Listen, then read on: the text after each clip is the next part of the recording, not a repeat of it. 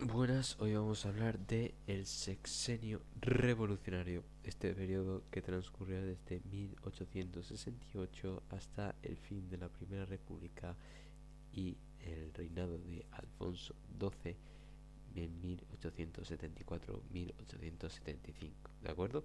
Bueno, pues vamos a comenzar a hablar un poco de este proceso que comienza con la Revolución Gloriosa en 1868.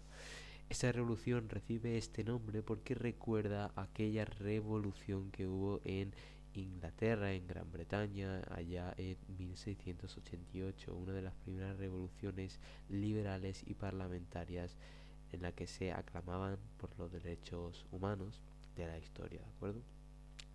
Bueno, pues esta revolución eh, gloriosa aquí en España estuvo protagonizada por el pueblo, eh, los liberales del, pueblo y eh, también por aquellas ideologías y clases como eran los progresistas y demócratas, liberales, progresistas y demócratas y las clases medias y obreras que habían estado marginados durante el reinado de Isabel II, que estaba completamente gobernado y dominado por el moderantismo, pues estas clases ahora ansiaban con hacerse con el poder y tener un papel activo en la política, ¿de acuerdo?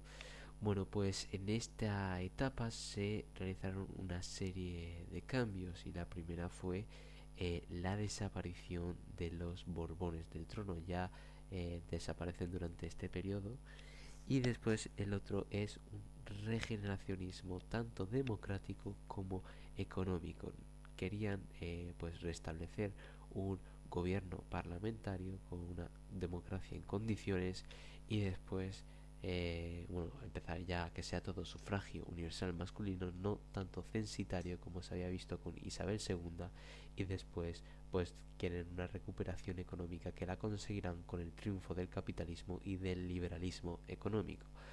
Muy bien, pues vamos a hablar un poco de lo que ocurría en Europa durante aquella época, ese contexto que había en Europa.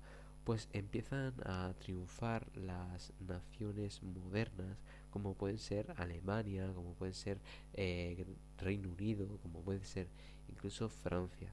Y también eh, empieza a triunfar el movimiento obrero con la Primera Internacional y el triunfo de la Tercera República en Francia, dando lugar así a partidos eh, de izquierdas como los socialistas, etcétera, que pues tendrán un gran papel en, este periodo y más adelante también. Y aquí en España pues nos encontramos pues eh, en una situación con un gran rechazo a los moderados tras este gobierno, este reinado de Isabel II que generó tanto descontento popular eh, encontramos también que nos encontramos bajo la crisis de 1863, que hablaremos de ella un poco más tarde, y también con un gran descontento eh, popular por parte de, de, aquellos de izquierdas. ¿no? Esto pues produjo muchas movilizaciones obreras y eh, golpes militares que llevaron a Isabel II a partir al exilio. Bueno, pero ¿cuáles fueron las causas que produjeron esta revolución gloriosa que dio comienzo al sexenio democrático? Bueno, pues fueron las, eh, primero las económicas. Hemos dicho que España se encontraba bajo la crisis de 1863, una crisis que se vio producida por la baja rentabilidad de la industria del ferrocarril y de la industria siderúrgica en la que se habían realizado bastantes inversiones, inversiones pero no había salido rentable. Esto hizo que España cayese en, eh, bueno, que la banca estuviese en quiebra.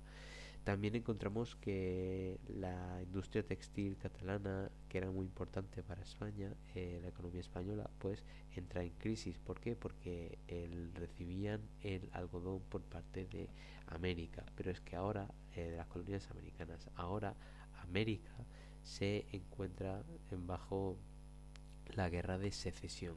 Y entonces pues se corta la exportación de algodón y pues ellos se quedan sin algodón y no pueden producir.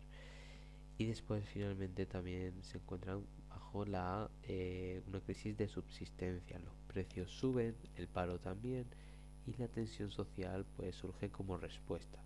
Entonces la, el pueblo con el descontento pues empiezan a realizar pues movilizaciones y de aquí cabe destacar la, el, conflicto social que fue eh, las movilizaciones de la noche de San Daniel en 1865, que fue una movilización de estudiantes que protestaban por la expulsión de un catedrático llamado Emilio Castelar eh, por la publicación de un periódico llamado La Democracia. De acuerdo, bueno, pues la segunda eh, razón o causa de esta revolución fueron las políticas y es que tras el fracaso de la eh, del pronunciamiento militar o de la sargentada del cuartel de San Gil en 1866 tras ese fracaso eh, hubo algunos progresistas algunos eh, liberales y demócratas que partieron al exilio. Bueno, pues estos exiliados se reunieron en Bélgica, en Ostende, para firmar el Pacto de Ostende en 1866, eh, que tenían ahí lo lideró Prim, reuniendo a progresistas y demócratas. Ahí en ese pacto aclamaban el regreso de las cortes, aclamaban el sufragio universal y el fin de la monarquía. Querían una república. Cabe destacar personajes también que participaron ahí como Pi Margal y Emilio Castelar. Y finalmente encontramos las tensiones sociales. Las tensiones sociales, pues ya hemos mencionado algunas. Eh, los industriales que eh, optaban por, querían el proteccionismo económico porque sus eh, industrias se encontraban en, en peligro, entonces que necesitaban esas medidas para salvar sus negocios. En segundo lugar, pues encontramos también a los campesinos y obreros que protestaban por su precariedad laboral, por las malas condiciones en las que se encontraban trabajando.